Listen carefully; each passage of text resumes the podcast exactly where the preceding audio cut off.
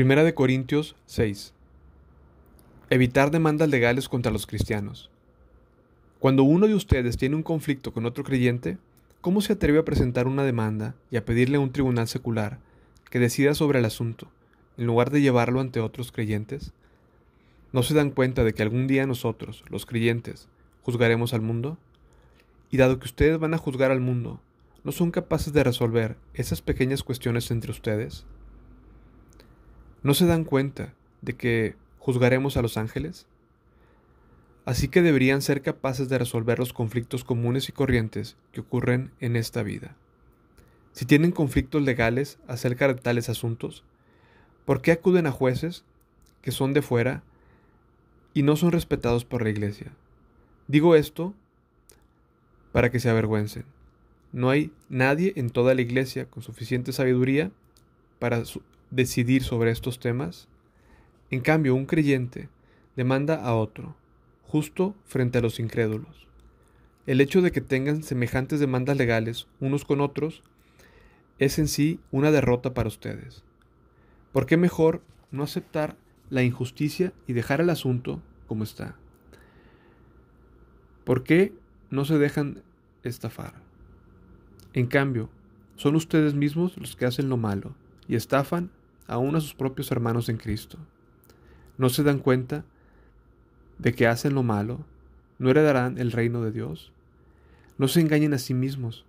Los que se entregan al pecado sexual, o rinden culto a ídolos, o cometen adulterio, o son prostitutos, o practican la homosexualidad, o son ladrones, o avaros, o borrachos, o insultan, o estafan a la gente, ninguno de esos heredará el reino de Dios. Algunos de ustedes antes eran así, pero fueron limpiados, fueron hechos santos, fueron hechos justos ante Dios al invocar el nombre del Señor Jesucristo y por el Espíritu de nuestro Dios. Evitar el pecado sexual. Ustedes dicen, se me permite hacer cualquier cosa, pero no todo les conviene.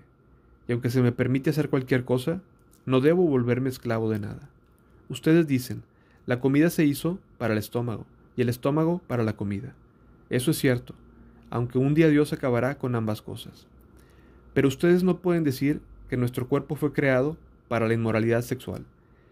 Fue creado para el Señor, y al Señor le importa nuestro cuerpo. Y Dios nos levantará de los muertos con su poder, tal como levantó de los muertos a nuestro Señor. ¿No se dan cuenta de que sus cuerpos en realidad son miembros de Cristo? ¿Acaso un hombre debería tomar su cuerpo, que es parte de Cristo, y unirlo a una prostituta? Jamás. ¿Y no se dan cuenta de que si un hombre se une a una prostituta, se hace un solo cuerpo con ella? Pues las escrituras dicen, los dos se convierten en uno solo. Pero la persona que se une al Señor es un solo espíritu con Él.